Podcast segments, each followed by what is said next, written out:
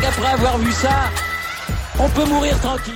Eh bien bonjour à toutes et à tous et bienvenue dans ce podcast pour parler du Masters d'Indian Wells. Alors, je vais pas forcément parler du résultat tout de suite. Euh, de toute façon, à l'heure où je vous parle, la finale homme n'a pas commencé et la finale dame est juste en train de se dérouler. Paola Badoza face à Azarenka.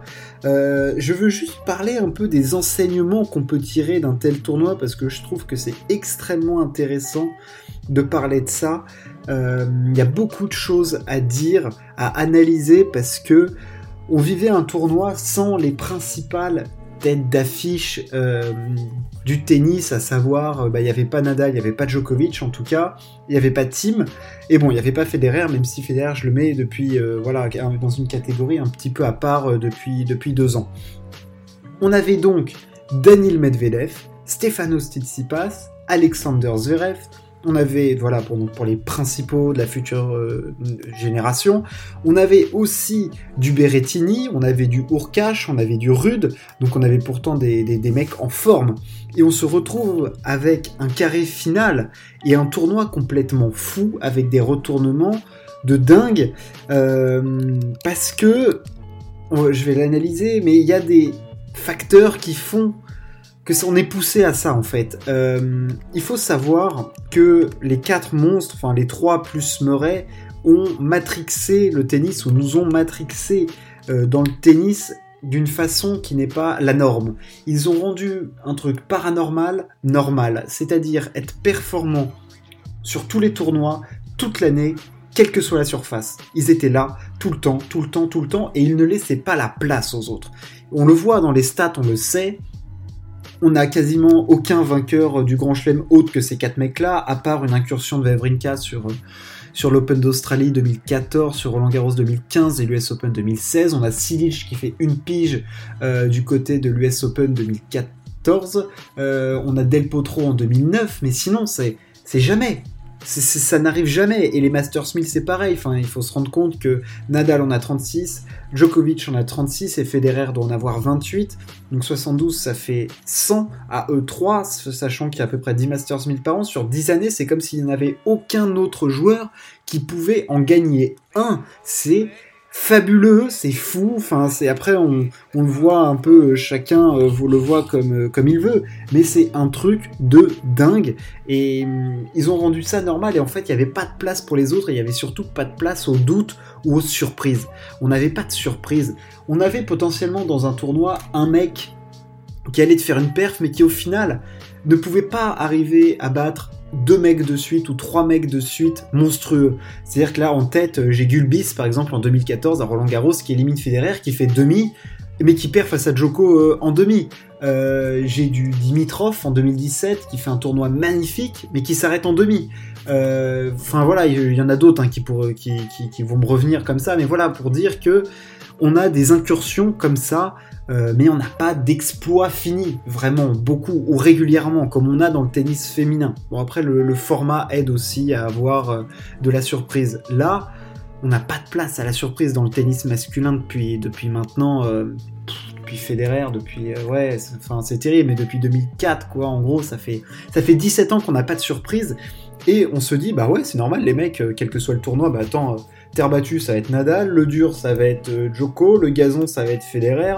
Le, tournoi des maîtres, ça va soit être Federer, soit Djokovic. Il y aura Nadal qui traînera pour, euh, pour aller dans le carré final. C'est normal, quoi. Non, c'est pas normal. C'est pas normal d'être aussi fort tout le temps. C'est pas normal. Et c'est comme, je pense là, à LeBron James dans le tennis. C'est pas normal de faire 10 finales NBA consécutives. C'est pas normal, ça. Ça n'existe pas. Michael Phelps, c'est pas normal sur des Olympiades de pas perdre une course sur trois Olympiades consécutives. C'est pas normal.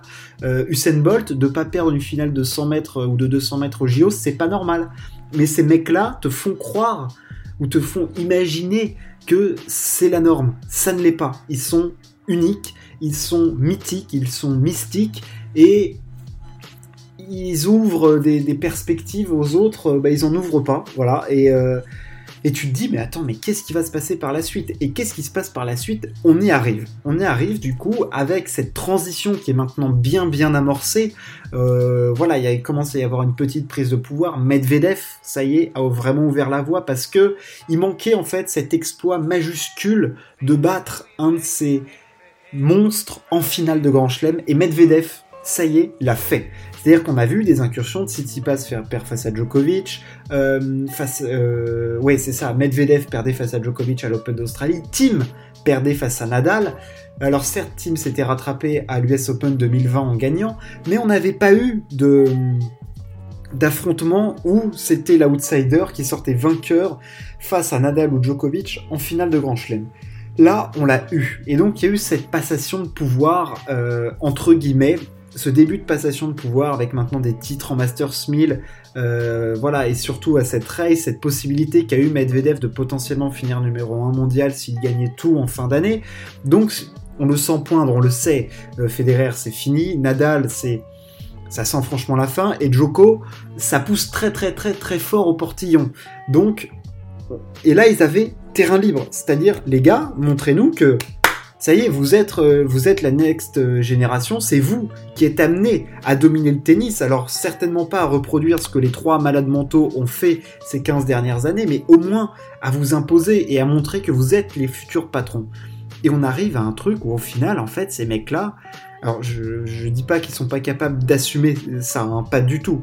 Je dis juste qu'on se rend compte que c'est extrêmement compliqué de faire ça, parce que tu arrives du coup avec un Zverev qui perd en quart face à Fritz en ayant des balles de match. 31e mondial quand même Fritz, hein, j'ai rien contre lui, mais c'est des trucs que tu voyais pas. Basilashvili qui bat Tsitsipas, pareil, ça c'est un truc incongru, fou. Euh, on a Medvedev qui se fait sortir par Dimitrov. Enfin, t'as des trucs pas surréalistes, mais des trucs qui t'interpellent. Et résultat, tu te retrouves avec un dernier carré absolument surréaliste où tu te retrouves avec un Dimitrov Nori, le 21e contre le 23e, et un Fritz Basilashvili, 31e contre 29e. Je ne dis pas que c'est pas bien, je dis juste qu'il va falloir s'y habituer parce que ça va arriver régulièrement.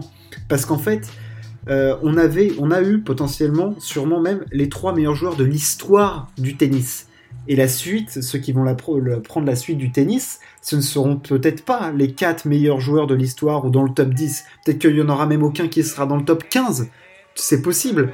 Donc en fait, il va y avoir des moments où, comme dans le tennis féminin, on va avoir beaucoup de surprises. C'est-à-dire qu'on va, au final, dans le top 10, toujours avoir un peu les mêmes noms, mais, mais peut-être pas cette domination qu'on a eue, cette emprise sur le jeu, cette emprise à la fois tennistique et surtout mentale, où tu te dis quand t'arrives face au mec, t'as aucune chance tu rentres sur le terrain et presque déjà battu. Et ça, les trois, quand euh, sur le terrain, t'entends des mecs dire mais, mais je savais que je pouvais pas, je pouvais pas, j'allais pas y arriver, c'était pas possible, j'avais aucune solution. Quel que soit le coup, il fallait que je fasse quatre coups gagnants dans le point pour espérer gagner.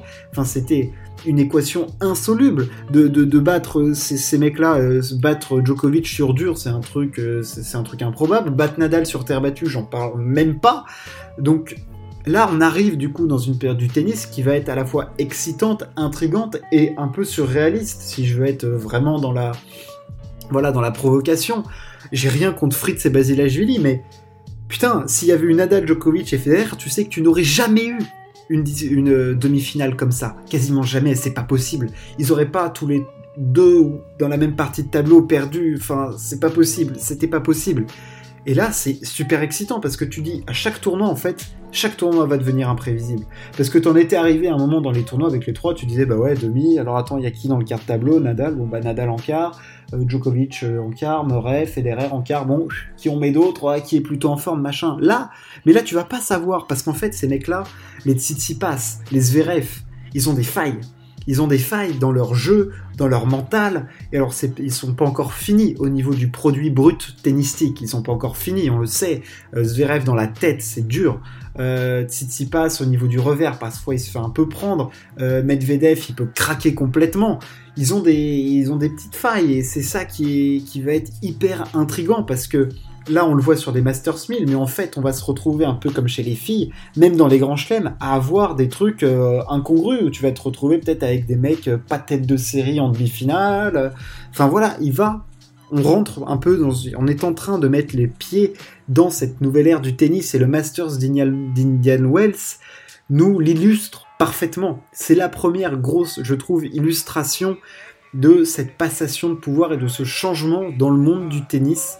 Euh, la fin d'un, c'est le début de la fin du, monde qu'on a connu depuis 15 ans de ma génération, de la génération même euh, en dessous, euh, on les a tous connus, ils nous ont fait vibrer, ils nous ont fait grandir ces trois-là.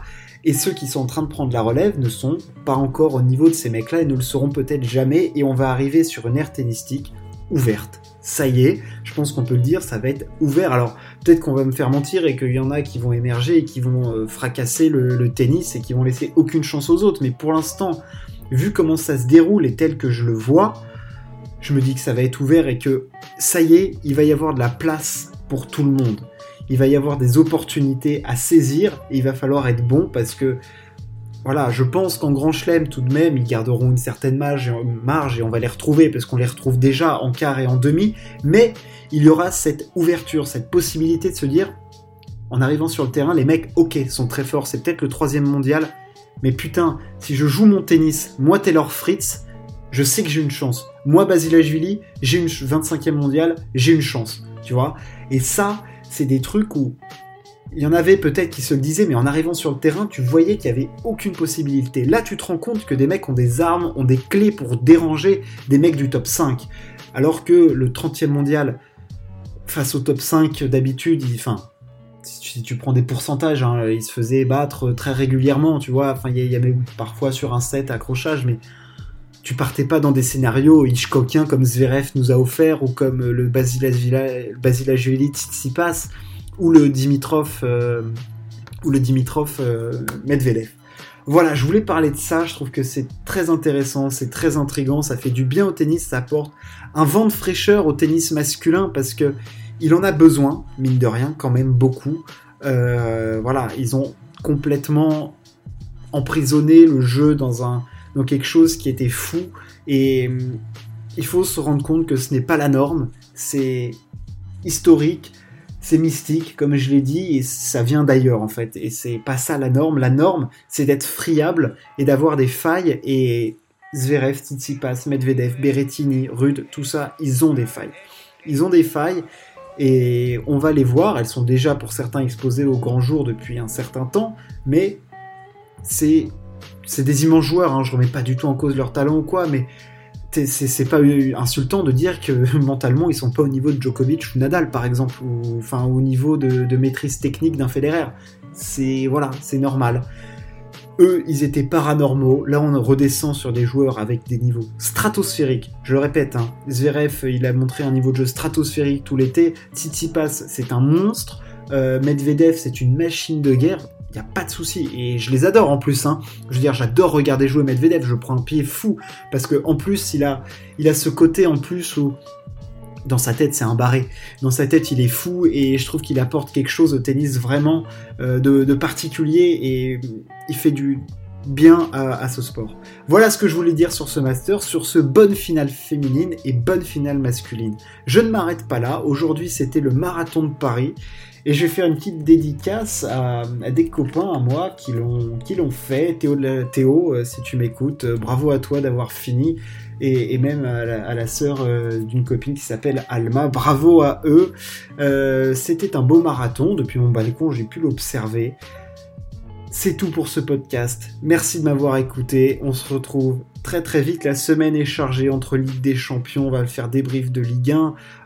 Enfin bref, il y en a pour tous les goûts et on a même le basket qui commence. C'est que du bonheur. Merci de m'avoir écouté. Ciao, à plus.